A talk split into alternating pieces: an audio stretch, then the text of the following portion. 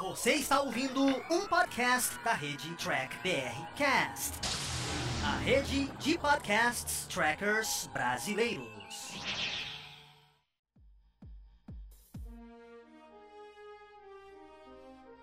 Estamos ao vivo, estamos ao vivo, senhoras e senhores. Então, muito boa tarde. Licença vai entrar na sua casa para chegar a mais um programa After aqui com vocês, onde a gente sempre continua a jornada, falando aqui de Jornada nas Estrelas, os episódios clássicos, né? E hoje nós vamos discutir o, o sétimo episódio de Star Trek Lower Decks. Espero que vocês tenham assistido. Se você assistiu, não tem nenhum problema, é só você entrar lá, dar, né, assistir e falar com a gente. É, eu espero se tiver algum problema no áudio, aí você sempre avisa, porque ao vivo é assim mesmo. Hoje eu conto com a presença do Heitor para trazer mais desses 23 convidados. Hoje é o Heitor lá do Star Trek Baixada Santista. Nós vamos passar pela opinião geral e depois. Eh, opinião geral não, né? A gente vai passar pelas notícias da semana e depois a gente entra na discussão do episódio. Então, bora rolar a vinheta.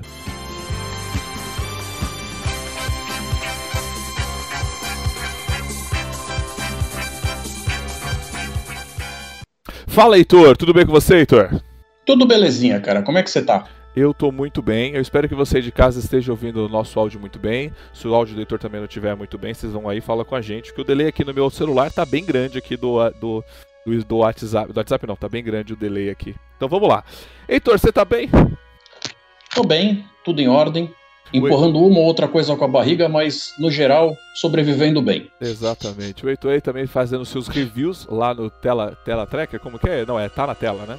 No, o nome do canal é o Canal na Tela e o nome do programa é o Tela Tracker. Exatamente, fazendo os reviews aí dos, dos episódios Jornada nas Estrelas. E hoje eu trouxe ele aqui para dar a sua opinião ao vivo e conversar um pouquinho com a gente. É, mas vamos passar um pouco agora pelas notícias da semana. Não tem muita coisa, coisa breve que eu gostaria de comentar. Mas, é, cara, Picard ganhou né, o seu M aí de melhor prótese, prótese de maquiagem, né, pelo episódio Absolute Carbon, né, que é aquele que ele tá em um planeta, uma colônia, né, com sobreviventes romulanos, né, então ele ganhou aí de melhor prótese. Muito bacana, levou pelo menos um M aí, né. Mandaloriano também conseguiu ganhar seus 5 M's também na, na categoria tudo visuais, né, efeitos práticos também. Essa galerinha então de efeitos visuais levando bastante. Gostou desse prêmio para Picard, Heitor? Cara, Picard é uma série que a gente vê que ela tá tendo um investimento reduzido em alguma algumas áreas, mas ainda é uma série que está mandando muito bem do ponto de vista de produção geral. Então, eles levarem alguma coisa do ponto de vista técnico, eu acho que é merecido. Eu acho que é o tipo de coisa que não, não chega a ser considerável como um prêmio de consolação. É realmente uma coisa que os caras fizeram por onde. Mas o que a gente queria mesmo é alguma coisa mais carnuda, né? Uma coisa ali mais voltada é, para a parte de atuação, roteiro, alguma coisa que a gente visse que valorizasse o trabalho do que Star Trek tá aí para fazer, que é contar história. Exato, né? Ainda mais quando a gente tem um Picard, né? Um, né, estrelando Sim. a coisa, né? A gente imaginaria ter alguma coisa nesse sentido, né? O Picard é um baita ator, né? Uma coisa de atuação, melhor cena, né? Melhor roteiro, que é costume, né? Picard, é, Discover, Discover não, Star Trek levar sempre alguma coisa nesse sentido, né? De melhor roteiro, né? E dessa vez não teve nenhuma indicação para isso, né? É, você vê, você tá com um cara do calibre do Patrick Stewart na mão e você de repente não conseguir aproveitar isso de forma plena, é, é um pouco frustrante, sim. Eu considero como sendo o tipo de coisa que se eu tivesse lá na cabeça da diretoria dos caras, eu estaria tentando mexer alguma coisa para mudar essa situação aí numa segunda temporada. Exato. E finalmente, cara, Star Trek Discovery ganhou alguma divulgação, alguma movimentação dentro da, da, Netflix.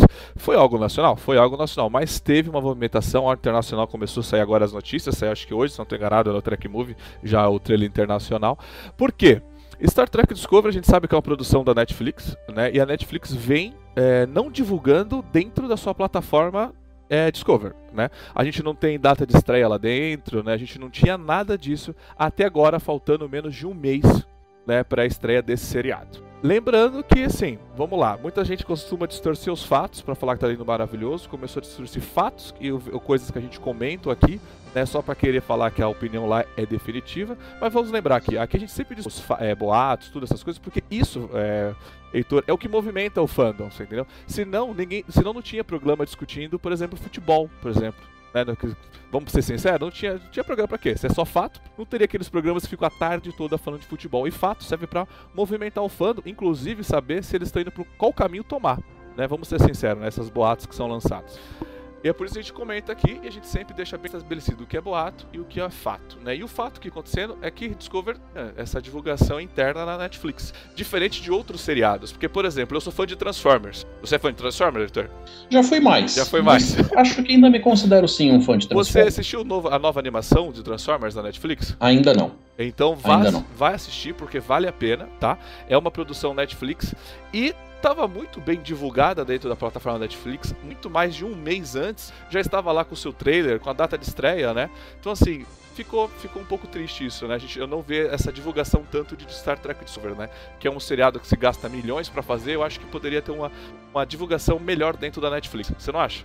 Cara, olha só, é, em relação à Netflix, eu vejo a coisa da seguinte forma: uh, a plataforma ela tem sim um quesito onde eles ganham muito com o público por eles terem chegado primeiro.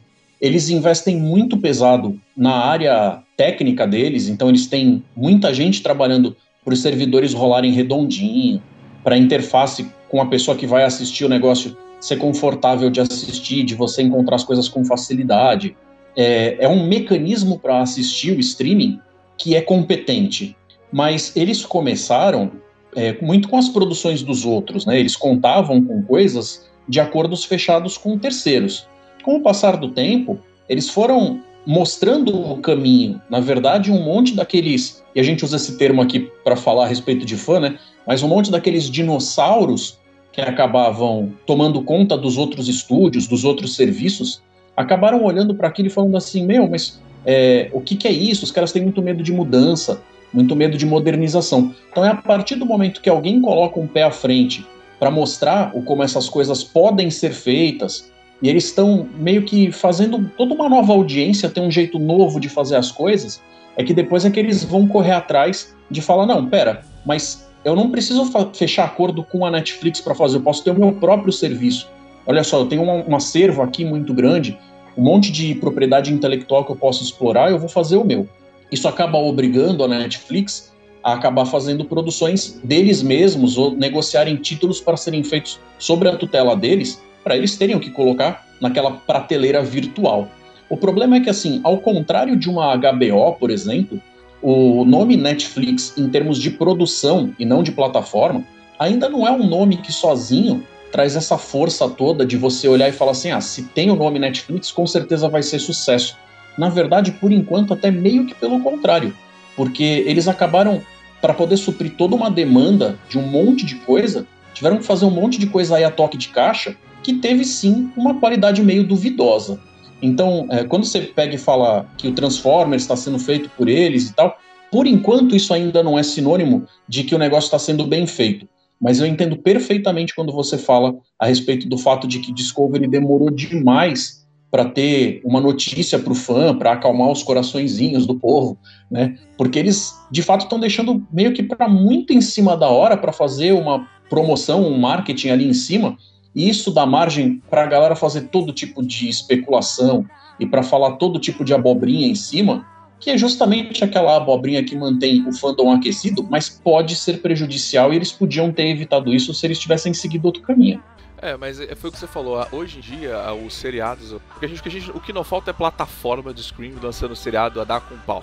E, eu, e quando você retarda uma divulgação, você acaba meio que perdendo esse, esse, espaço. Porque lembrando, o quantidade de seriados que tá, que tá saindo é, é independente da qualidade, é muito seriado, é muita informação, né? E, se, e você deixar tudo pra última hora, as pessoas acabam nem vendo o que lançou. Né? É isso que é uma, eu, muitas vezes aconteceu isso comigo. De não eu gostar de uma série, eu não, não ter a divulgação, o, o seriado foi e eu nem vi que foi. Entendeu? Eu assisti depois, né? E você acaba perdendo esse hype, né? Então a falta dessa divulgação é complicada. A gente teve na primeira temporada de Discovery, né? Mal saiu o trailer na CBS, já estava dentro da Netflix, o trailer, né? Então uhum. isso aconteceu. Então é uma coisa que essa divulgação é importante, né? ainda mais para Star Trek. Eu queria ver mais divulgação. É isso que eu falo. Eu queria ver mais, mais divulgação de Star Trek, sabe? Porque eu, a gente acompanha outras franquias e tá lotado de trailer, lotado de tudo. E eu fico, eu sinto essa falta mas com Jornada nas Estrelas, sabe? Porque a gente sabe que vai passar, é por contrato, né? Mas essa divulgação uhum. eu acho que é muito importante para hoje em dia nesse montoado de seriados. Que, por exemplo, The Boys tá aí, tá fazendo o seu sucesso, mas não tá levando notas muito boas porque tá sendo esse episódio semanalmente. né? E sendo que é um filme, é um, é um filme. Você não tem história individual por episódio, é um filme longo. Então tá justamente por isso tá tendo notas baixas, né? Então, por isso é uma crítica que a gente sempre fez a Picard e a Discover, né? E está se refletindo em The Boys também essa mesma crítica, né? Como é algo feito único para ser lançado de uma vez só, mas essa fato de ser semanalmente prejudica, né? Isso é só minhas observações. Tem mais alguma observação para encerrar sobre isso? É, assim, vou tentar passar de forma rápida, mas só para dar uma acrescentada. Eu lembro de quando eu era bem jovem, ali na casa dos 15, 16, que era uma época onde eu estava começando a tentar pegar sério no papo de estudar inglês para poder aprender e tal. Eu usava muito o negócio da fita de vídeo. Naquela época ainda não tinha o DVD, então eu acabava cobrindo a tela da televisão com uma cartolina preta para cobrir as legendas e tentar usar aquilo, então eu frequentava muito a locadora. E eu lembro que assim, para separar coisas que tinham essa cara do que eu gosto, de ficção científica, ficção científica espacial, de repente é, essas coisas assim que tem essa cara mais nerd, né? O tipo de coisa que atrai uh, o nosso público, tem mais o nosso jeito. E eu tinha que fazer uma seleção muito grande, garimpar mesmo. Tinha algumas locadoras muito grandes aqui em Santos. Eu frequentava a maior parte delas, às vezes eu ficava algumas horas naquela época onde tinha menos coisa para fazer em outros lugares, menos matéria de escola, que você tinha realmente a, a possibilidade de estar lá. E era difícil conseguir encontrar alguma coisa que eu não tinha visto ainda, mesmo que esses acervos das locadoras fossem vastos. Hoje a gente está passando por um fenômeno onde a oferta é muito maior do que a demanda. Então, tem coisa que está saindo que eu tenho certeza que me interessa, que eu não tenho tempo hábil de assistir. A competição entre os títulos está muito grande. E se você pega um fã de Jornada nas Estrelas, seja lá qual for o produto que estiver passando, aonde estiver passando, a gente vai arranjar um jeito de correr atrás disso. Nem que seja atrás do Torrent Flix. Mas a gente vai arranjar um jeito de achar tempo para isso dentro da nossa semana. Agora, quando a gente está falando de um fã novo, que Star Trek ainda não pegou no coraçãozinho da pessoa e tem exatamente o mesmo peso que qualquer outro título que esteja saindo aí, que não tenha todo esse renome por trás, a pessoa às vezes vai fazer uma escolha aonde Star Trek não vai vir em primeiro lugar. E aí eu acho que eles estão perdendo sim bastante desse negócio de cativar e cultivar os novos fãs. Em relação ao que você falou sobre o fato de sair semanalmente e tal, eu concordo com você que, se a gente for ver do ponto de vista do consumidor, realmente é uma parada muito mais confortável estrear tudo de uma vez e eu ver no meu ritmo, porque meio que tá tudo lá, então eu não tenho que ficar esperando com aquela ansiedade toda o que vai acontecer, a resolução do que aconteceu nesse episódio vai estar tá próximo ali, disponível, eu vou poder assistir. Mas quando a gente vê isso do ponto de vista do produtor, você lançar tudo de uma tacada só pode talvez ser um tiro no pé, do ponto de vista de que tem algumas pessoas que não têm essa fidelidade toda com o serviço e a pessoa talvez abandone o serviço muito cedo depois que ela assista aquilo que ela quer. Então, se eles esticam isso ao longo de algumas semanas ou poucos meses, eles meio que obrigam a pessoa a estar presente por mais tempo ali.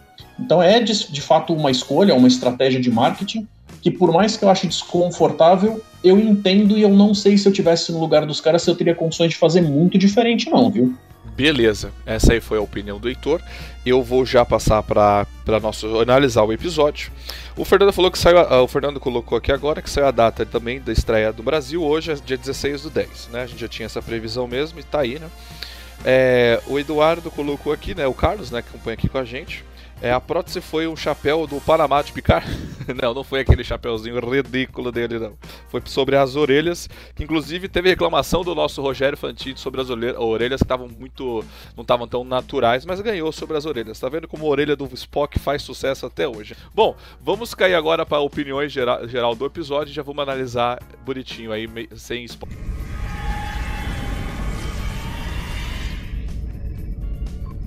Heitor, Vamos lá, então, hum. eu quero começar contigo. O que, que você achou, uma opinião geral assim rápida sobre esse episódio, sobre o sétimo episódio de Lower Decks?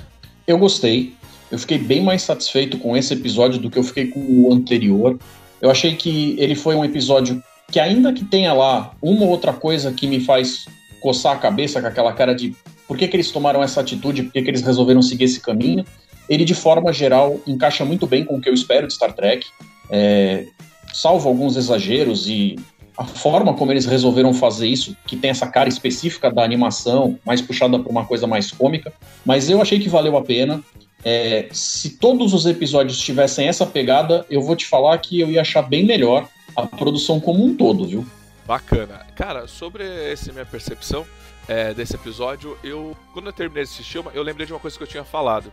É, melhorar agora no final talvez não garanta uma boa audiência no final, porque eu acho que o que você falou, se tivesse vindo nesse ritmo, talvez você teria gostado mais, né? E eu senti que talvez demorou demais para chegar nesse ritmo, né? Ainda mais para um desenho, pra um desenho. Mas ok, o desenho vai ficar aí, talvez. Mas a minha opinião geral, eu continuei não rindo. Eu achei alguns dos bem interessantes. Uma coisa que eu gostei, é... Heitor, eu não curti muito, eu não curti o episódio, tá? É, desculpa aí, não curti. Mas uma coisa que eu gostei é que eu senti que as referências dos episódios, que a galera chama de easter eggs dos episódios, eu achei que dessa vez foi muito bem colocado. Sabe, eu achei que como eles colocaram as piadinhas, as referências, que tem referência de todos os seriados ali, naquela nave, eu achei que foi muito bem colocado, eu achei que isso foi interessante. Mais uma vez a gente não tem a Marine descendo, né, fazendo bullying extremos com o Boimer, eu achei isso mais interessante e dessa vez eles trocaram um pouco as duplas. Então, por um lado, eu achei mais interessante. Então, sim, a minha opinião, mesmo eu não tendo gostado, eu não gostei, eu não curti o episódio, achei bem interessante, né, o que aconteceu sabe? Mais uma vez o episódio traz o que você falou, coisas sempre grandiosas, né, para animação, né? Você não tem algo tranquilo, né? É sempre uma nave sendo destruída, né? É sempre uma mega correria. Mas isso é o que você falou, tá no estilo da animação, né? De ser algo grandioso, né, para tentar deixar o episódio maior, talvez. Você gostou do cachorro? Você que é um apaixonado por cachorro, você que é um amante por cachorro, quer deixar pro piores momentos? Quer deixar pro pior momento? Ah, cara, olha, então, talvez. Talvez dê para deixar inclusive para os piores momentos. O lance com o cachorro é que eu acho que tem um pouco a ver com esse negócio que você está falando dos easter eggs. Apesar de não ser exatamente a mesma coisa, tem mais ou menos o mesmo trejeito do como isso se desenrola na minha cabeça. É, eu acho que assim, quando você vai fazer um produto novo, você tenta encontrar um caminho para você fazer aquilo de alguma forma memorável. Você tem que fazer com que aquele produto se destaque dos outros eu vou chamar de produtos irmãos, tá? Então, por exemplo, Deep Space Nine, de certa forma, é um produto irmão da nova geração, da mesma forma que eles são produtos irmãos do de Voyager, né? Só que cada uma tem um jeito específico.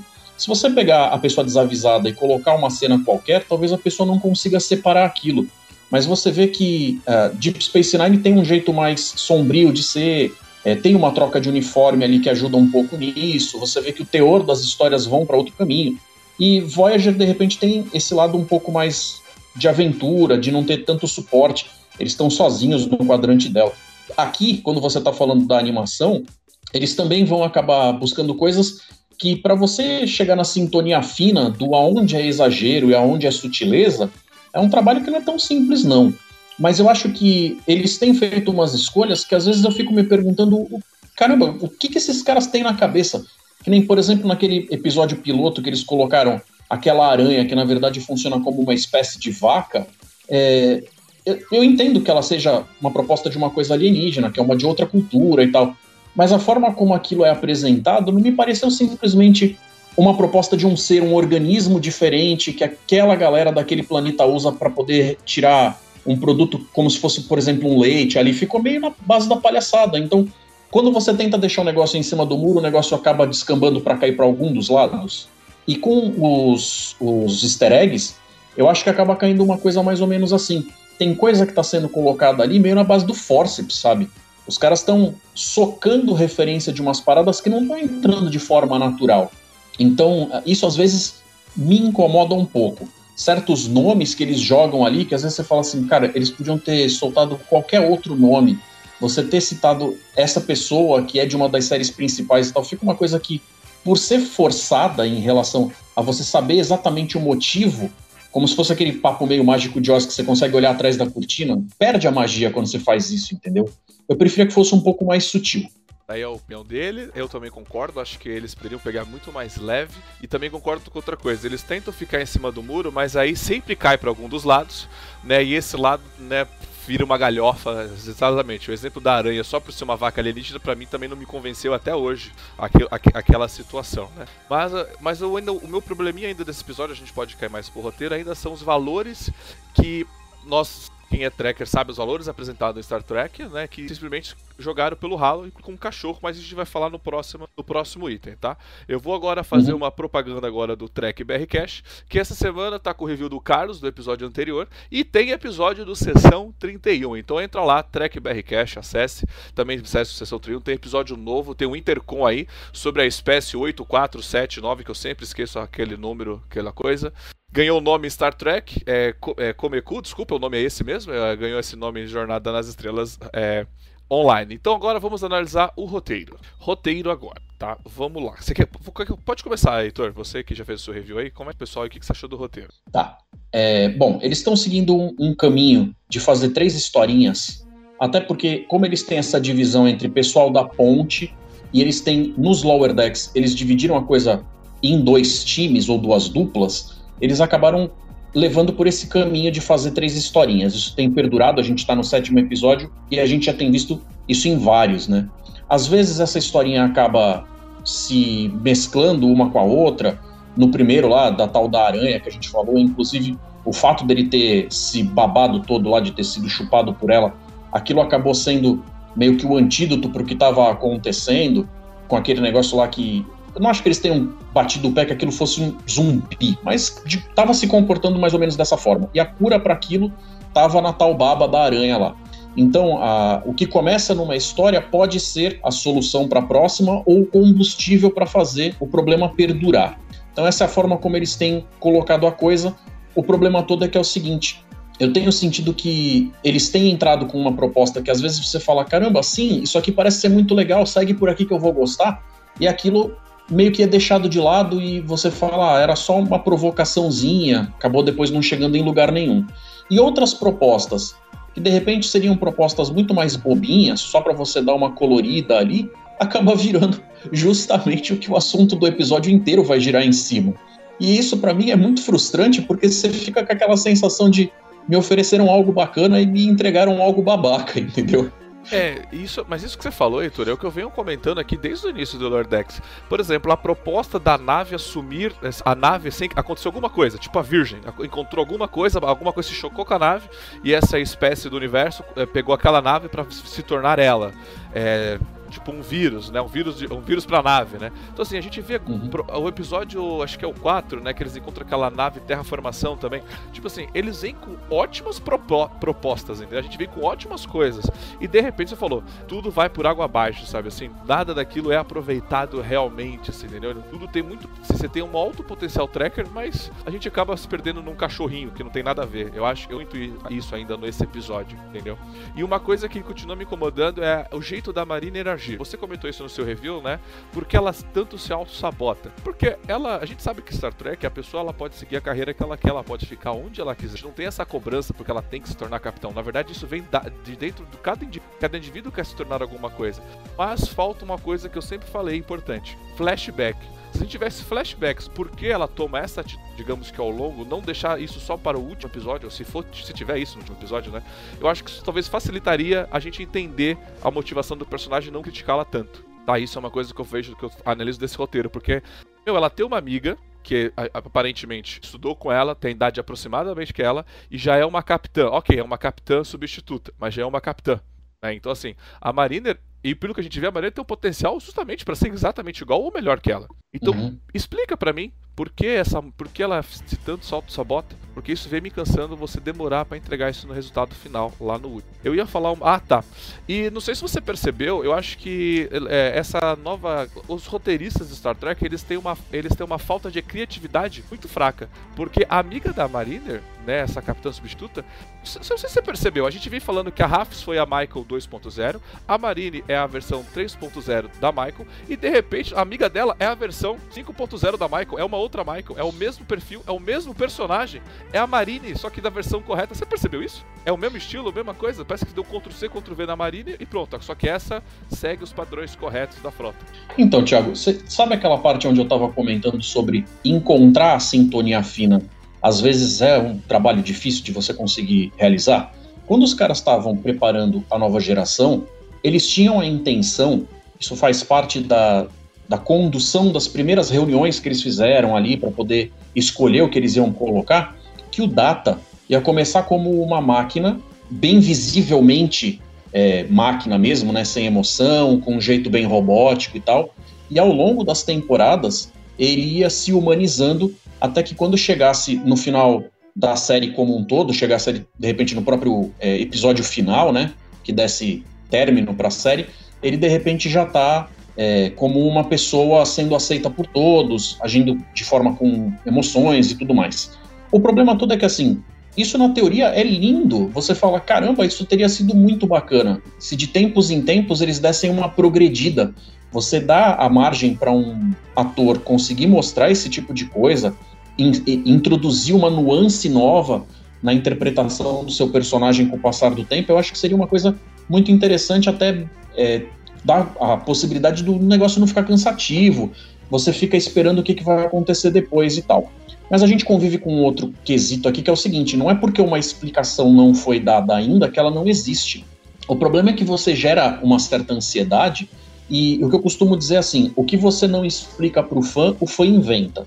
Porque toda lacuna será preenchida, ou com informação oficial, ou com informação tirada do bumbum.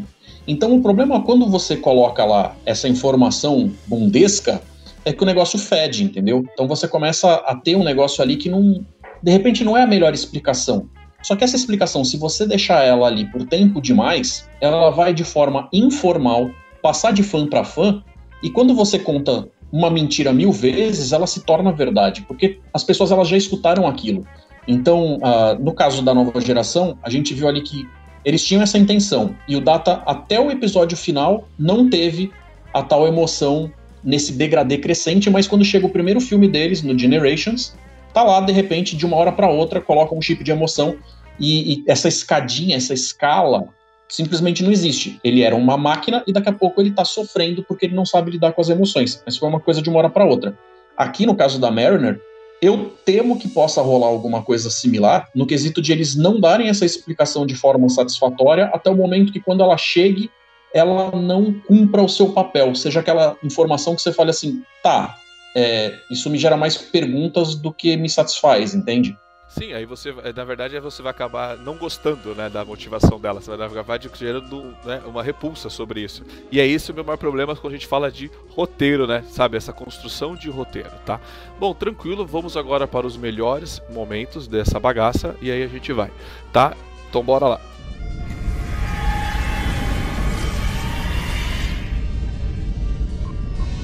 Heitor, Melhores momentos. Que para você foi o melhor momento nesse negócio? Olha, a gente viu a Mariner, como a gente falou, se sabotando seguidamente, porque tem essa coisa aí que a gente ainda não sabe a explicação do porquê que ela faz isso, porquê que ela não quer ascender nos rankings, não quer se tornar uma pessoa com mais responsabilidades e tal, mas a gente sabe que ela é muito capaz. Ela já demonstrou em várias situações diferentes que ela consegue sim chamar a responsabilidade para ela e resolver a situação. Então, quando você vê ela arranjando desculpa para tudo quanto é coisinha, para parecer realmente o tipo de pessoa que merece passar o resto da sua existência como um alferes. E quando você está dentro da outra nave lá, e você vê a capitã desesperada, flutuando lá, com o negócio com a gravidade ainda desligada, e de repente eles conseguem ativar o negócio e o monstro, vou chamar de monstro, né? começa a demonstrar que vai ser um perigo e tal, e a mulher começa a correr de um lado pro outro, fazer aquela cara de ai meu Deus, ai meu Deus, ela dá um socão na cara, você vê ali que não é pela violência, tá? Isso que eu tô falando não é que eu fiquei feliz por ela ter resolvido o negócio na base da muqueta. O que eu quis dizer é que assim, você vê que ela olha com aquela cara de eu ia agir de uma forma moleca enquanto o negócio me apetecia, enquanto era bom para mim. Mas agora que a coisa tá séria e tem vidas correndo risco aqui, para tudo, mudou, a situação é completamente outra. E ela vira aquela chavinha onde toda a responsabilidade do mundo vai para ela naquele momento. E você vê a Ramsey, né, que é amiga dela da época da academia, o que não faz sentido, eu acho que a gente vai ter tempo para conversar sobre isso, é, pegar e falar, tá, aonde é que estava essa Mariner o dia inteiro que eu estava esperando? Então você vê que assim, tem sim alguma coisa por baixo ali que ela está colocando de lado, mas ela numa situação de comando seria eficiente pra caramba. Então, parte do que você está falando sobre uh, essas reciclagens da Michael Burnham, de que a Michael Burnham de repente é vista lá como uma Mary Sue e aquele papo todo, aqui a gente vê um negócio onde ela tem o potencial e ela até age de forma aonde de tempos em tempos ela dá umas extrapoladas, coisas que você fala, ah, seria interessante que ela fosse um pouco mais falível e tal, mas se colocarem ela numa situação onde ela resolva as coisas, isso está sendo plantado da tal forma sutil que eu falei, que apesar do desenho não ser sutil em tudo, nisso ele está sendo, e nisso ele tem um mérito. Então eu acho que está sendo bacana. Então, mas eu concordo com você, só que você parou a pensar que você, é, ah, é porque eu falo da Michael 2.0, que no final das contas, o motivo dela não querer mais crescer na carreira, ser isso, vai ser o mesmo, o mesmo motivo da Michael que o Spock virou. Lembra que o Spock falou? Ah, a Michael tem essa mania de tudo ser ela que tem que resolver. Lembra que o Spock falou isso? Cara, vai ser a mesma coisa a Mary. Tipo, na hora que a coisa, não, eu que tenho que resolver tudo. Porque na verdade, quem era a capitã não era nem a Mary, era a outra, amiga dela que tinha que resolver a situação, não ela. E ela sobrepôs a amiga como se ela fosse a responsável por tudo aquilo. E ela não era. Tá? E caiu mais uma vez no mesmo roteiro da Michael. Então por isso que eu falo que é mais uma versão da Michael, é mais uma construção da Michael. Mas eu concordo com vocês. Quando você apresenta um personagem que aparentemente é o que ela é, que é uma personagem muito bem capa capacitada para fazer as coisas, entendeu? É isso que eu, é na verdade é mais isso que eu cobro. Me responda então por que ela tá nisso, senão a gente vai inventar as, as situações.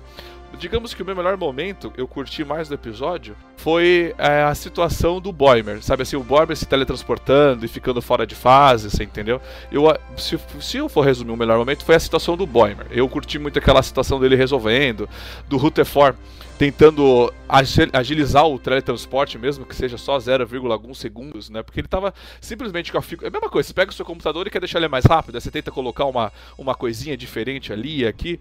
É isso a situação eu gostei. Da Tende também com assim. A Tende eu tenho dois problemas. Eu curti o cachorro, porque eu curti o cachorro no sentido de que ele parece do Hora da Aventura, o Jake, ele parecia o Jake, aquele cachorro, achei aquilo achei aquilo gostei da ideia, mas aí eu falo porque eu não gostei no próximo, nos piores momentos, né? Aquela parte do porque, você falou, tudo é um, é um grande. É, é, tudo é grandioso demais. Então, tipo, o cara que parece ser o vilão, na verdade, ele não é um vilão. Ele é um cara frota estelar ok comum. Isso me incomodou, mas no final eu achei engraçado aquela situação deles no, no resort, né? Como se fosse um riser, né? Para as pessoas que não conseguem mais se recuperar de acidentes pela frota. Isso eu achei interessante. Isso eu gostei do episódio. Essa situação de pessoas que sofreram algum acidente trágico, que não conseguem se recuperar, vão para um resort passar o resto de suas vidas tranquilos sem nenhuma obrigação. Isso eu achei interessante. Quer comentar sobre isso ou podemos chutar o episódio agora na próxima? Não, até teria várias coisas para dizer aqui, mas é que assim, eu tenho um pouco de receio que quando tu joga a bola para mim, eu às vezes não paro nunca mais de falar. Então só vamos seguir em frente, porque tem coisa para danar ainda para falar, então Não, mas tranquilo, mas aqui é exatamente por isso, é assim, mas assim, vamos lá, vamos deixar claro, porque eu tô trazendo um participante por vez, já que vão ser 23 semanas consecutivas de Star Trek, já que a gente é um canal para falar de Jornada das Estrelas. Então a ideia é justamente essa, Heitor. Ao invés de eu trazer numa live, tipo, quatro pessoas para falar do episódio, quatro pessoas fazer um monólogo, porque live tem esse monólogo. Infelizmente, live é monólogo, meu amigo, você não consegue. Então por que eu trago uma? Para justamente o monólogo, para, digamos que quebrar, ficar mais uma conversa mais dinâmica e ficar uma hora e meia discutindo episódio de Sendo que esse episódio de 20 minutos não é Star Trek raiz, que é aquilo com filosofia, que você ficaria horas e horas. Não, é episódio besta. Então é por isso que eu trago esse formato. Então você pode ficar à vontade, você pode conversar. Eu tento sempre ser dinâmico. Então a gente vai começar agora a chutar o episódio para o delírio dos nossos telespectadores que adoram esse momento.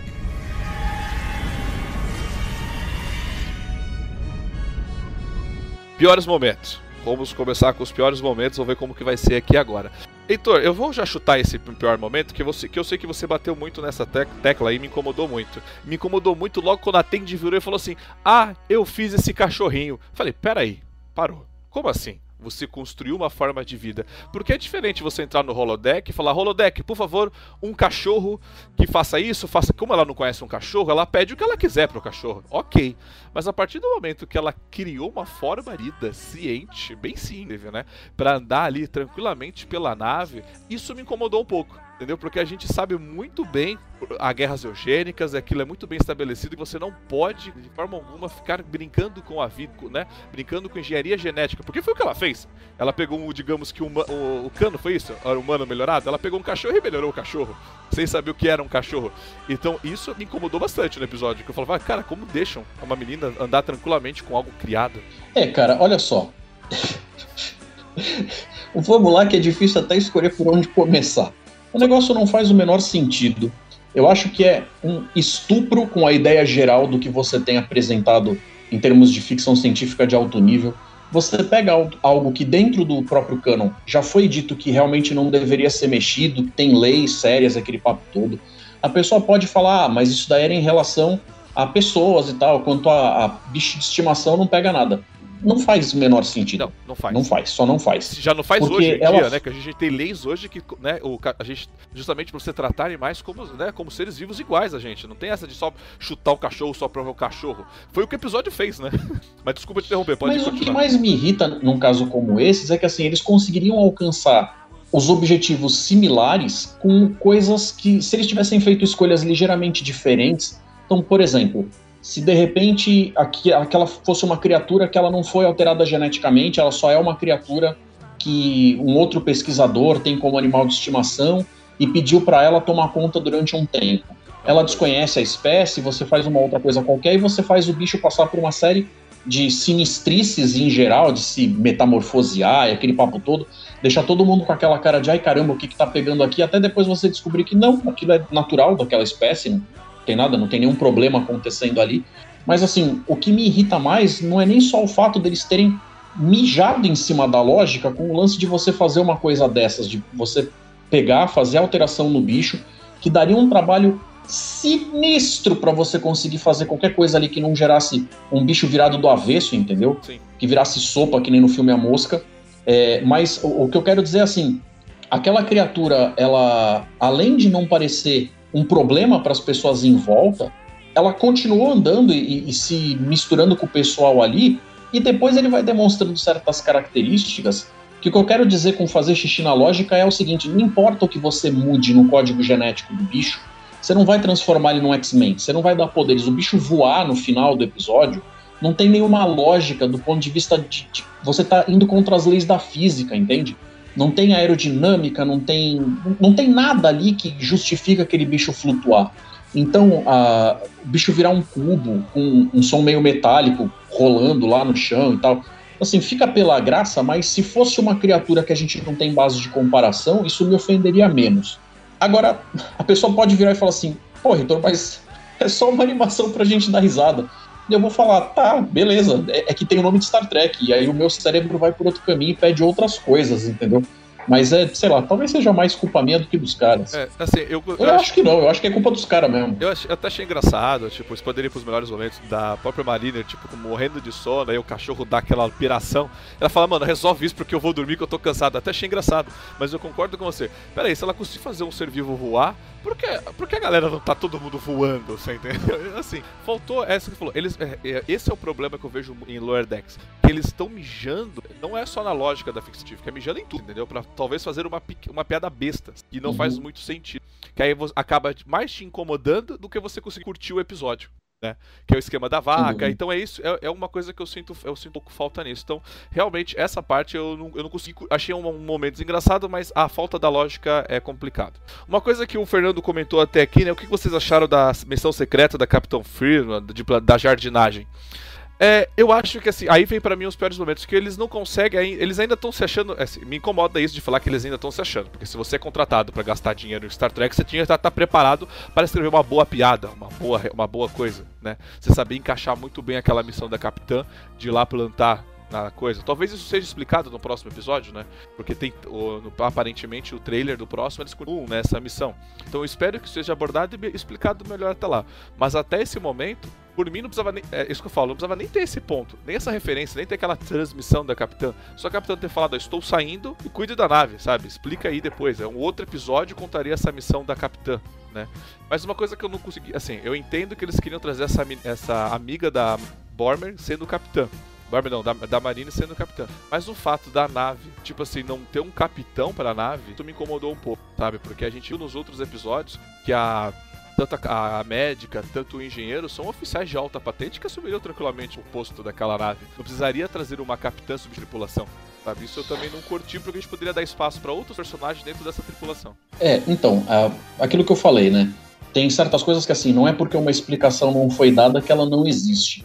Então, a gente está acostumado a assistir as séries e os filmes com, de repente, a coisa ali do ponto de vista da nave capitânia, que tem um outro jeito de ser, que de repente a gente cobraria mais dela de ser mais refinada em alguns aspectos e tal. A gente está falando de uma nave que o próprio Mike McMahon, quando ele comentou a respeito, ele falou: se você for ver, o número de inscrição dela fica nas costas, não fica na frente, porque ela é o tipo de nave que quando ela vai fazer as coisas e tal, ela às vezes está na frente da nave da federação que vai chegar, porque ela está indo resolver alguma coisa, ela não necessariamente coloca o registro dela para frente para uma nave romulana ver e tal, ela não vai passar por situações assim normalmente. Então o que ele quis dizer com isso, inclusive esse negócio deles terem colocado faixas coloridas né, nos cascos da nave para dizer que essa nave aqui é mais voltada para algo que tem a ver com um lance mais de operações, a outra é mais ciências, uma outra de repente aparece com uma faixa vermelha e é voltada mais para alguma coisa de comando ali, apesar de não ser aquele comando com glamour e tal, uma coisa mais burocrática. Você vê que as naves têm um caminho diferente de uma área da frota que a gente não tinha tido a oportunidade de ver antes. Então, eu concordo contigo que sim, de repente, se fosse simplesmente por motivos de hierarquia, tem outras pessoas dentro da nave que com certeza poderiam sim assumir na ausência da Capitã Freeman. Mas é, eu não vejo como sendo um problema imediato o simples lance de eles quererem trazer uma outra equipe de comando para tomar conta de certas coisas ali. É, só que realmente deixa essa pergunta, né? Se, se eles tivessem se dado ao trabalho de gastar uma ou duas linhas de diálogo para embasar essa escolha e para explicar o porquê que ela está acontecendo desse jeito, não fosse simplesmente o lance de ah, a gente quer colocar outra capitã aqui porque vai render historinha, incomodaria menos quem presta atenção nesse aspecto mais técnico. Que não é todo mundo, viu? Tem gente que assiste os episódios e esse tipo de coisa nem ocorre. A pessoa assiste, tu pode mudar o que você quiser na nave, você pode fazer o que você quiser é, com o papo do comando, do, com as arminhas, com a parte de, de, de ficção científica do ponto de vista de ciências mesmo, a pessoa assiste a historinha, no final ela fala gostei ou não gostei, e ela não nota. Mas apesar de não ter nada errado com isso, o seriado é feito para todo mundo, para quem vai ver a coisa do aspecto é, simplesmente da historinha que está sendo colocada e quem gosta do, do lado mais técnico, mais, é, mais nerd da coisa, né? De você, de repente, ter essa exploração aí. Então tem que fazer sentido em todos os cantos. É, mas... mas isso daí Pode falar. Assim, só, só, só, pode depois concluir, mas só sobre isso que você falou, é, talvez ser um pouco mais explicativo para as pessoas que não conhecem, né? Mas a partir do momento uhum. que você fala que o cara, é isso que eu falo, o produtor precisou explicar, você entendeu? É que a gente já sabe, mas ele precisou explicar. Então, assim, o fato de você precisar explicar o que você está criando, talvez é mais fácil você nem ter criado, você não precisava nem ter explicado, a galera já vai entendendo, você entendeu? É, por exemplo, a nave, as naves ter a faixa na coisa, eu achei isso bacana. Vou falar para você, eu achei a ideia é, funcional da nave ter as coisas, mas eu preciso explicar então para uma pessoa que não conhece que vamos lá, vermelho é tático, você entendeu? Azul é ciências e amarelo, entendeu? Eu precisei criar essa explicação. Sendo que eu assisto Star Trek, ok, eu vejo uma nave, eu sei que tipo, eu sei para que aquele modelo de nave serve, você entendeu? Eu sei que a Enterprise Eve é um cruzador pesado, entendeu? Eu sei que a, a, a, Voyager é uma nave de ciências, entendeu? Eu sei que a Constitution é uma nave de exploração em espaço profunda. Eu sei que a nave, eu sei que a maioria não vai entender, mas eu sei que a, a nave, do, a Enterprise NX do coisa, ela é uma nave escolta, você entendeu? Mesmo que o Archer não queria, mas ela é uma nave escolta. Então assim, a gente tem essas coisas. Eu sei, só pelo ver o modelo, eu já entenderia isso, entendeu? Eu não precisaria criar essa explicação de colocar faixa, numeração. Eu acho que isso é uma coisa que fica um ponto negativo para esse seriado, entendeu? Porque aí alguém vai olhar, mas por que essa nave tem essa faixa dourada? Aí eu primeiro eu tenho que explicar o quê? Eu tenho que explicar que o dourado, você entendeu? Que o vermelho é comando, você entendeu? Eu crio mais, mais perguntas mas do que respostas. Mas o que me incomoda não é nem a explicação acontecer, é ela acontecer em off. Porque essa explicação eu tô te falando que o, o cara deu numa entrevista, inclusive para um canal do YouTube onde eu vi. É, eu acho que se a explicação é dada, e ela não precisa ser feita de uma forma mega didática, pode ser uma conversa mais casual, que faça com que a gente se ligue pelo contexto no que, que eles estão falando. Mas dentro dos episódios, eu acho que é necessário sim você entregar o negócio para isso não, não dá margem para má interpretação. Agora, quando a explicação vem de outro produto qualquer, às vezes acaba caindo, sei lá, num joguinho de tabuleiro, que os caras colocam um negócio meio nebuloso lá, e depois a galera fala, ah, mas é a única fonte de informação que a gente tem sobre esse assunto, ou sai no gibi, ou num livro. Aí eu já começo a achar que é preferível ter dessa forma do que não ter a explicação, mas ela podia vir dentro do produto. Então a sua crítica é que precisavam ter mais diálogos explicando as coisas que estão acontecendo na seriada? É, assim, explicar melhor as coisas que acontecem, mas de forma natural, Sim. orgânica, né? Sim. Não é o cara parar, ele tá acontecendo alguma coisa aqui, aí ele vira na direção da câmera. Estamos fazendo isso porque quando temos a faixa vermelha, a coisa acontece do jeito tal, e aí voltar a fazer. Não, a coisa tem que ser natural tá acontecendo ali e você fala, ah, saquei, saquei. Se, se tá indo por esse caminho, é, de repente mas... uma frase interrompida já resolve. Sim. Não, mas isso que você falou é uma, é uma isso é uma crítica minha desde desse, era Kurtzman, vou dizer, que é as produções de Star Trek, a, eu falo assim, pô, faltou aquele diálogo para dar aquela resposta que não precisava, sabe assim? Faltou aquele diálogo, de Discovery tem muito disso de Star Trek Discovery, que faltou uma simples explicaçãozinha, uma frase no roteiro para justificar todo aquele movimento, pra gente justamente não ficar criando ideia. Não, não. Um, uma, uma pequena frase resolveria muito problema, né? Ou quando a Michael decide explicar o que, que é o, a. que aconteceu isso que você falou, que ela vira pra câmera e falou, porque a primeira diretriz é tal, tal, tal, tal e coisa. Você lembra disso? de não interferência? Então, eu realmente, eu, eu, te, eu te entendo. Eu acho que falta um pouco nisso nessa produção deles acertarem é, pequenos diálogos para explicar as coisas acontecerem naturalmente. Você quer ver um exemplo disso? Sim. O papo da tal plataforma de teletransporte, logo no começo do episódio, uhum. que acaba gerando o problema com o boiler, que ele fica fora de fase, aquilo para mim não ficou claro. Eu assisti o episódio, acho que já foram umas três vezes, eu realmente tentei prestar atenção nisso, mas a atenção acaba indo para outras coisas, porque tudo é, é ligeiro, é acelerado, e coisinhas coloridas se movendo na tela. Para quem tem TDAH já fica mais difícil de acompanhar. Mas de qualquer forma eu tentei prestar atenção ali se de repente eles explicavam que aquele experimento que o, o Rutherford estava fazendo era uma coisa isolada com aquelas plataformas e de repente ele estava montando numa área qualquer, numa área de carga, numa área de, de, de mecânica mesmo, né, que tivesse essa, esse espaço de oficina para você experimentar com coisas mais técnicas e de repente ele chegar e falar assim, ah, eu tive a oportunidade de de repente fora do meu horário de trabalho, por hobby mesmo, fazer uma mudança ali para tentar medir o ganho que eu vou ter na velocidade de transferência de um corpo físico de um lugar para o outro, é, se isso teve a ver com o papo deles teletransportarem o pessoal daquela outra nave no final, porque o problema tava, o problema de deixar a pessoa fora de fase aparece dentro daquelas duas plataformas. E depois quando você faz a transferência do pessoal e era num teletransporte mais convencional, de pessoal mesmo, aqueles que já seria mais comprovado, aí fica aquela pergunta: o que ele estava fazendo afetava o sistema da nave inteira? Em que momento eles disseram isso, entendeu? Como o que ele estava fazendo naquelas duas plataformas isoladas afeta uma coisa que acontece na nave inteira? Eu sei que fica só pela piada de de repente você teletransportar todo mundo, você salva a galera, mas a galera vem fora de fase, azulzinha lá, meio transparente, meio fantasmagórica, com aquele barulho ensurdecedor, eles fazem aquela brincadeira lá do. É só cosmético!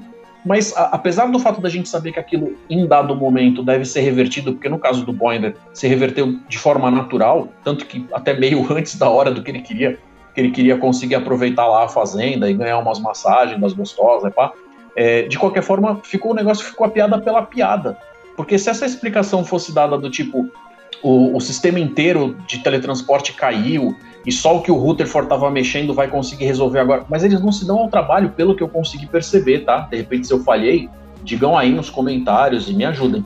Mas assim, eu não consegui perceber uma linha de diálogo onde eles citaram isso. Simplesmente um negócio que ele estava fazendo que deu um problema numa área isolada, depois afetou tudo de todo mundo. E para mim aquilo então, foi uma coisa que foi completamente sem explicação. Eu entendi, assim, eu entendi. Aí vai, vai, vai entrar o que você exatamente a sua crítica, né? Porque faltou duas diálogos lá para justamente eu não querer justificar para você o que eu entendi. O que eu entendi é o seguinte: o Rutherford estava justamente fazendo um experimento com o teletransporte da nave, mas não com o teletransporte de toda a nave. Ele simplesmente estava. Aquilo que eu falei. Ele pegou, digamos que, uma amostra do teletransporte que já existe e o que, e que dentro do que já existe, ele tentar modificar, sabe? Pô, se eu colocar isso aqui nesse ar, será que funciona melhor e mais rápido? Sabe assim, quando, aquele, quando a moça da internet fala, você já tirou da, da tomada e conectou na tomada, ver se funciona? É mais ou menos isso, sabe? Ele estava testando opções. E aí, a hora que ele vai correndo no teletransporte, quando a Marina pede, e ele, ele abre lá a caixinha e ele troca lá uns quatro. Uns quatro. Os disquete lá, aquele que eu esqueci o nome dos cards lá. Os quatro, chips é, isolineares. Isso, os chips isolineares. Quando ele troca quatro, eu entendo que seja isso. Ele tentou com a própria configuração do teletransporte deixar ele melhor, você entendeu? Então por isso não precisa de tanta explicação. Com o próprio teletransporte. Então, mas veja só, Thiago, olha só. Primeiro, Sim. o cara, apesar de ser um cara muito competente com tecnologia, ele é um alferes tem gente superior a ele dentro da nave, apesar da gente já ter visto que ele é bem quisto pelo pessoal da engenharia, o pessoal tem ele em alta conta e aquele papo todo, existe uma cadeia hierárquica ali para ser seguida. Não dá para simplesmente ele chegar e falar assim: vou mexer no sistema da nave toda de teletransporte para tentar fazer um projeto pessoal aqui. Se for um negócio que vai ser isolado naquelas duas plataformas, ele fazer os testes e e tal, tá tudo certo. De repente, assim, seria interessante ele ter que fazer uma requisição para poder fazer um teste com um ser vivo. Podia começar de repente com um daqueles cilindros de amostra que tem vários tipos de elementos para poder ver se deu certo ou não. Porque você enfiar uma pessoa viva ali e fazer na base do vamos lá e vamos torcer pelo melhor, é uma coisa de um grau de responsabilidade gigante. É, Mas é. depois do nada, não, não tem uma explicação do, dele chegar e fazer uma, uma mexida dessas de forma autorizada que mexa com o teletransporte da nave toda e trocar os chipzinhos ali para uma coisa que talvez fosse de repente melhorar 3 milissegundos, não ia fazer diferença para a solução do problema, entende? Ah, então é o tipo do negócio que ficou jogado sim. Tá, mas aí, eu, mas aí então a gente cai naquele mesmo problema de Lordex, que eu acho que é uma opinião minha, geral, sua, de contexto de todo mundo. Que Lordex ainda continua misando na lógica de tudo. Porque justamente ele invade a sala de teletransporte. Não, a gente sabe que existe sempre os chefes dos teletransportes justamente para não acontecer isso. De ninguém invadir, se sair da nave ou transportar alguém irregularmente né? Que foi até uma crítica que a gente fez com a Tilly, que ela conseguiu tirar uma pessoa da nave e cadê a porcaria do chefe de teletransporte? Né, as pessoas responsáveis. Então concordo com você, mas aí vem aquilo lá. Lower Decks, ele quebra a lógica para ele conseguir fazer uma piada, você entendeu? E eu concordo com você. O próprio teletransporte já convencional conseguiria fazer o teletransporte de emergência que ela queria. Ainda mais, a gente sabe que nesse período já faria tranquilamente aquele, retirar. O que me incomodou nisso foi falar que uma tripulação da que aquela nave é uma Cerritos. A gente sabe que tem muitas pessoas dentro da Cerritos e ela conseguiu transportar todo mundo para a sala de teletransporte. Quer dizer então que a galera morreu mesmo, né? Só sobrou umas 20 pessoas da nave, né? Então é isso que eu falo. Pra gente que gosta dessas coisas, a lógica pesa bastante, né? O que você falou. Às vezes a, você poderia estar se divertindo, mas essa lógica pesou muito, né? É, a gente sabe que sempre tem alguém que fica designado para trabalhar na sala de teletransporte. Não tem uma só na nave, tem várias, inclusive em setor de carga. Algumas que dariam conta de teletransportar pessoas, sim, mas normalmente são voltadas para transportar coisas enormes e pesadas de um lado para o outro. Então, o Rutherford ter sido colocado ali foi simplesmente pelo fato de o, o nome dele estar tá no título da série como um dos principais, ele tinha que ter o que fazer, mas não faz o menor sentido ser ele para resolver aquilo. Se de repente os caras arranjassem um jeito de a desculpa ser assim, vou jogar um número arbitrário aqui, mas só para a gente conseguir trabalhar em cima. Digamos que tem 10 salas diferentes de teletransporte espalhadas pela nave, de diversas categorias, de diversas possibilidades e portes diferentes, onde ele vai servir como uma espécie de coordenador que vai teclar lá no, no computadorzinho, falar com todo mundo e falar no meu comando 3, 2, 1, agora! Para poder dar aquele negócio de que ele fez alguma coisa e coordenou. Mas ele tem que sair correndo para resolver o negócio sozinho, num lugar onde já tinha quem fizesse aquilo, faz com que eu olhe para a cena com aquela cara de: hã? O que, que tá pegando aqui, cara? Entendeu? Então, esse tipo de coisa faz com que uma série que eu tô achando bacana nessas horas deu umas derrapadas que tu olha com aquela cara de.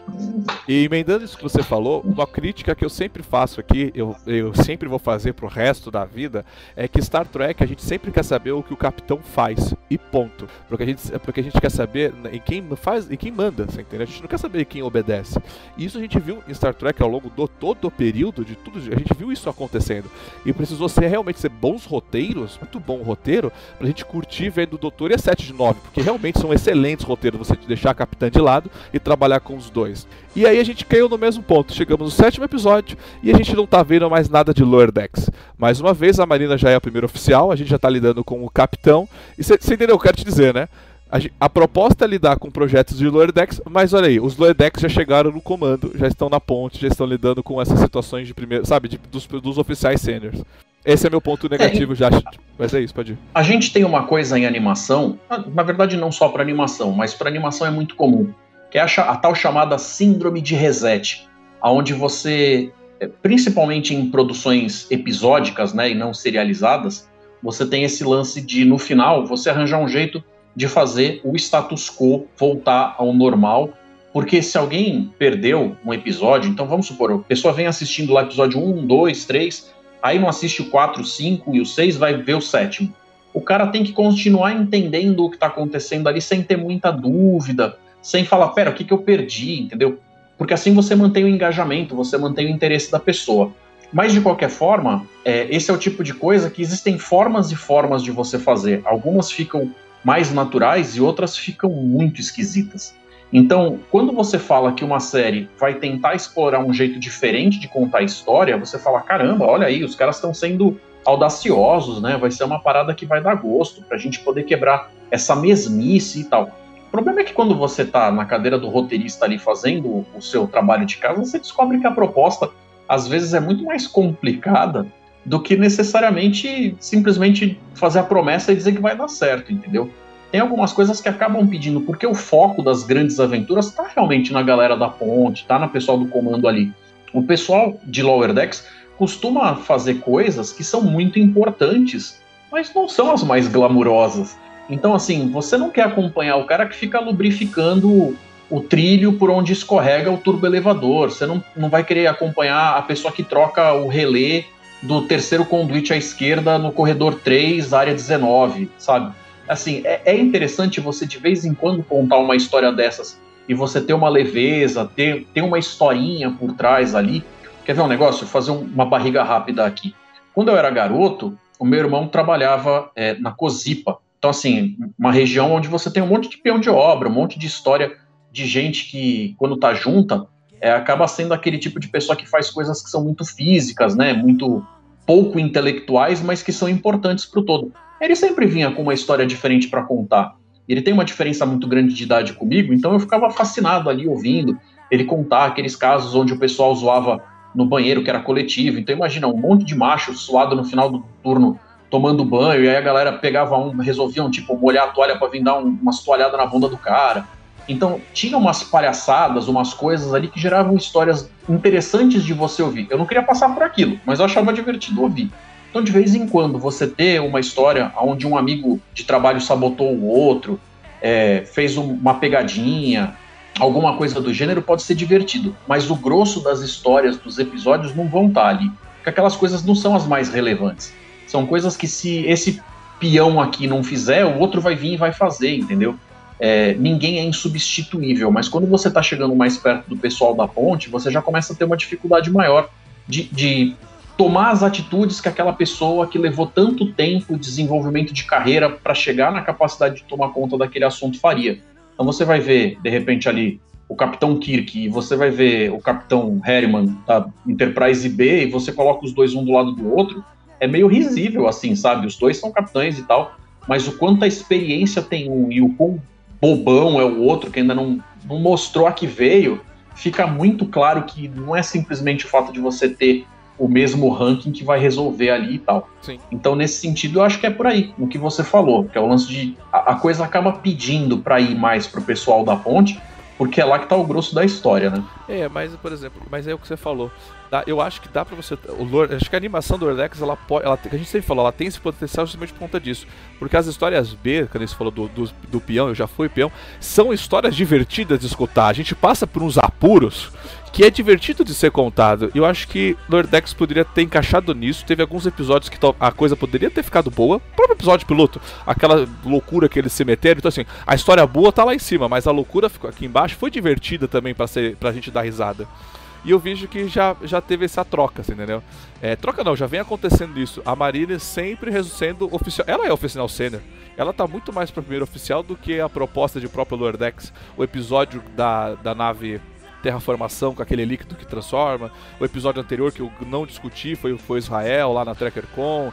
Então, assim, ela já. E nessa situação de novo. Então, assim, é, vendem uma coisa, mas não são capazes de entregar aquilo, entendeu? Então, isso fica meu ponto negativo para encerrar. Tem mais. É, e esse ponto negativo, inclusive, para a própria veja história. Só, própria eu não estou dizendo que não é possível fazer não, dessa que, forma. Não, não, Você pode se comprometer a contar a história do peão e contar ótimas histórias. O que eu quero dizer é, eles estão fazendo uma proposta que a gente vai por aqui, mas na real eles não vão, entendeu? É, então isso é frustrante. Não, concordo, não, eu, não, entendi o que você falou, eu concordo com você. A proposta é muito boa, você pode fazer, mas eles já trocaram essa proposta lá atrás. Né? E, e, a Marina era isso. Ela mesmo resolvendo o problema dessa situação, né? Não precisava de ninguém, só precisava dela. Né? E aí foi por ela. Mas ok, é isso. Heitor, tem mais alguma coisa que você queira falar sobre esse episódio? A gente já pode caminhar para o para a, para a merchandising. Cara, de forma geral, eu achei um episódio acima da média. Talvez tenha sido o que eu mais gostei, apesar de ter essas reclamações pontuais. Primeiro a respeito do cachorro lá, que honestamente o cachorro era fofinho e tal, eu entendo. De repente eles até querem fazer uma pelúcia desse bicho, sei lá eu. Mas é o tipo do negócio que assim, a falta de, de levar a lógica a sério me incomodou. A falta de explicação com a coisa como rolou com o teletransporte do Rutherford também foi um pouquinho incômodo. Nada que tenha me feito ficar desagradado com o episódio, mas achei que de repente podia ter tido outro caminho para poder fazer a mesma coisa. E, e, em relação ao papo daquela nave lá, que eles resolveram fazer meio que uma piada ali com sessão 31, onde eles chamaram de Departamento 14, eu achei divertido pra caramba a proposta. Acho que eles podem sim explorar e expandir pra caramba as coisas, mas também teve algumas coisas ali, as próprias aberrações que estavam dentro daquela nave. É, tem alguns easter eggs ali, a gente acabou aqui não citando, quando eles colocaram aquele bicho meio com cara de salamandra lá do Threshold do Voyager, que eu não sei como eles teriam conseguido chegar num daqueles, mas também fica pela piada.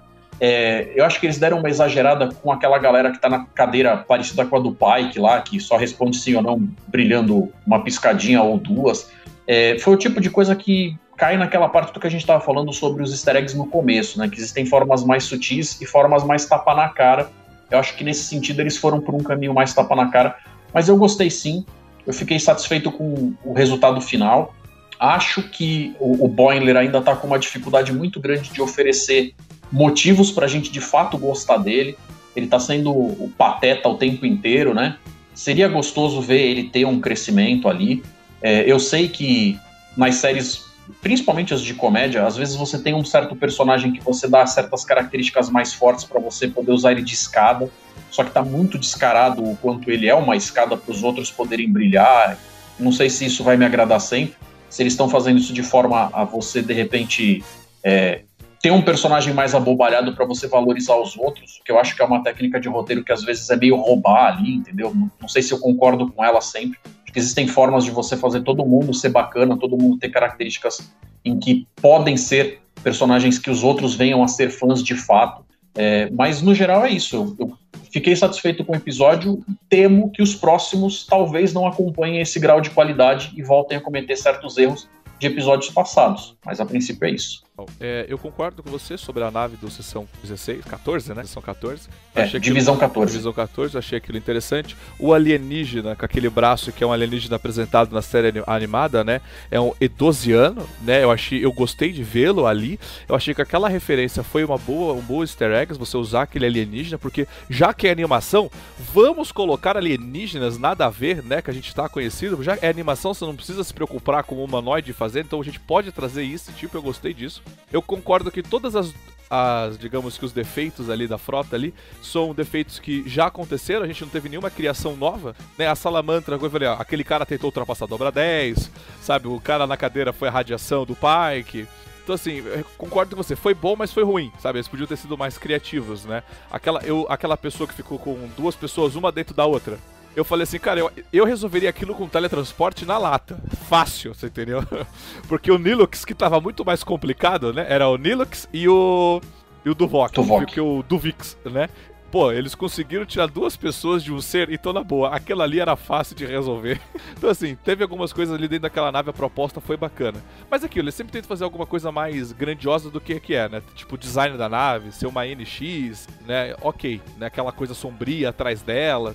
Mas ok, é o desenho. Mas eu gostei do final também, de ser em Rise, parecido algo com Rise, achei ele interessante. Heitor, posso pedir pra você deixar os seus recadinhos finais? Pode sim. Pessoal, olha só. Eu sou administrador do grupo Star Trek Baixada Santista. Apesar do grupo ter essa proposta de levar as coisas de Star Trek pro pessoal daqui, ele é aberto a todos, todo mundo é bem-vindo. Se vocês quiserem vir fazer parte, participar, vai todo mundo ser muito bem recebido. Uh, esse ano, por causa da pandemia, a gente acabou tendo que suspender as atividades do Clube do Episódio, que a gente fazia por aqui na Cinemateca de Santos, mas como a gente não quis ficar parado, eu implementei um projeto que eu já tinha há um tempo, é um projeto bastante interativo, com o pessoal jogando RPG. Então, se você quer ver de fato Star Trek, e aí eu vou ser atrevido pra caramba, mas é só a verdade, gente. Quer ver Star Trek raiz, quer ver uma história bem feita, cheia de detalhes, com coisas que vai agradar o seu coraçãozinho tracker, vem assistir os nossos episódios, eles estão ficando cada vez mais elaborados. Se a edição começou bem simplesinha, agora que a gente já está passando do décimo episódio, tem umas coisas lá para enriquecer. Se você está assistindo, Esse jogo é baseado em narração, então é como se você estivesse ali acompanhando um, um, livro ou um audiolivro, mas com um monte de imagens para ajudar a popular a sua mente de coisas aí para você conseguir acompanhar o que a gente está fazendo. Tá ficando cada vez mais épico. Em breve vai ter umas reviravoltas aí. A gente por enquanto tá só no prelúdio, gente. Então todo mundo é muito bem-vindo para ver o que a gente está fazendo. Se vocês quiserem ver também os nossos reviews, né? Todo episódio que está saindo, eu estou colocando a minha opinião lá. Eu tento ser o mais justo possível quando a coisa vale a pena. Eu tento falar de uma forma é, compatível com aquilo, mas quando o negócio me incomoda também, eu dou aquela atropelada, porque não tem muito o que fazer. É, eu não acho que fã tem que dizer amém a tudo, eu acho que você tem que ter sim um senso crítico, porque senão não sei bem o que, que é esse gostar de forma indiscriminada, entendeu? Mas todo mundo passa lá, vem ver o que a gente está fazendo. Se você perde o senso crítico, Heitor, você vira time de futebol, você vira torcedor de time de futebol. Aí você só tá na torcida, você não tá sendo fã. O que, o que fez é torce para dar certo. E o torcer para dar certo, a gente sabe que nunca dá certo na realidade. Boas palavras, Heitor. Lembrando que o que o Heitor tá falando. É, peraí, só tirar um negócio aqui pra ficar mais. É, lembrando que o Heitor, tudo, tudo que ele falou aqui, que ele fez, eu já vi gente que perguntou aqui, é, bota o link aqui. Tá o link dele aqui embaixo. Você pode ver que no nome dele, quando eu coloquei, tava lá no Star Trek. É, só entrar no Facebook Star, é, Star Trek Baixada Santista. E no, aqui na descrição também tá aqui o link direto pro canal dele. Tá, então você clicou, você vai ter tudo acesso a isso, aos programas que ele gravou com o pessoal, né, jogando RPG, toda essa diversão, então tá fácil acessar e conhecer o pessoal lá dele. Héctor. É isso aí. o pessoal tá gostando da partida porque ele é de Santos, mas inventaram a internet, para quem não sabe, tá? Então não importa aonde você está do globo, você consegue participar. Verdade. Verdade. Bom, é isso. Eu gostaria de falar também aqui antes de encerrar, agradecer a todo mundo que participou com a gente aqui, ao Flávio, ao Ghost Fighter, a Eduardo, ao Fer, compartilhou aqui com a gente. É, esse programa ele é gravado né, e filmado ao vivo, né? E ele também é transmitido depois via podcast lá no Trek BRcast. Vocês a seguirem todas as nossas redes sociais para ficar antenado dele. A TrekkerCon foi aconteceu semana passada, né? Faz um mês aí que a bichinha aconteceu. Foi um sucesso. Fiquei muito feliz com a Cara, fiquei feliz com tudo, né? Vou ser bem sincero. Eu fiquei feliz com as pessoas que. Porque assim, tem muita gente no fandom para ser convidado. Eu tentei convidar todo mundo, o máximo de pessoas possíveis, independente dos problemas. Todos que aceitaram, eu part... consegui part... colocar de alguma maneira, ou com vídeo, ou com foto, ou com alguma coisa. Então, eu tentei justamente manter o padrão da TrackerCon que é justamente isso, é fazer um evento de trackers para trackers, sabe? Eu fiquei muito feliz com o resultado, o Heitor participou também. E a partir de Foi hoje. Muito bacana. A partir de hoje, obrigado. E a partir de hoje, como é um evento online, eu tentei deixar lá uma semana para as pessoas assistirem. Mas como teve painéis excelentes, eu vou disponibilizá-los também. Eu vou pegar a live, vou cortá-la a live. Então vai ter os painéis aqui também numa pastinha TrackerCon para você não precisar ficar procurando aquela palestra, aquilo. Por exemplo, a palestra da Nini na Iron sobre representatividade, o projeto do Heitor apesar que o Heitor já subiu o projeto dele, tá lá no próprio canal dele, já subiu, mas eu também posso compartilhar também aqui no meu lado? Pode sim. Porque no finalzinho ele respondeu as perguntas do público ao vivo, né? Então talvez a sua dúvida ele tenha respondido lá também nessa, nessa questão. Então é isso, fico feliz de muita gente ter gostado, participado. Eu recebi muito elogio nessa união do fandom, então quem esteve lá é porque tá junto. Então curta o Diário do Capitão nas suas redes mídias sociais, que ajuda a gente bastante. E vocês acabaram de escutar mais um podcast do Diário do Capitão. Lembrando que a versão em vídeo você encontra lá no YouTube. E para mais podcasts de Jornada nas Estrelas, entre e acesse Trek BR Cash, uma fusão dos podcasts trekkers brasileiros. Lá você vai encontrar podcasts Sessão 31, Nova Frota e Diário do Capitão. Ou procure no seu aplicativo favorito. Um muito obrigado, até a próxima e engage!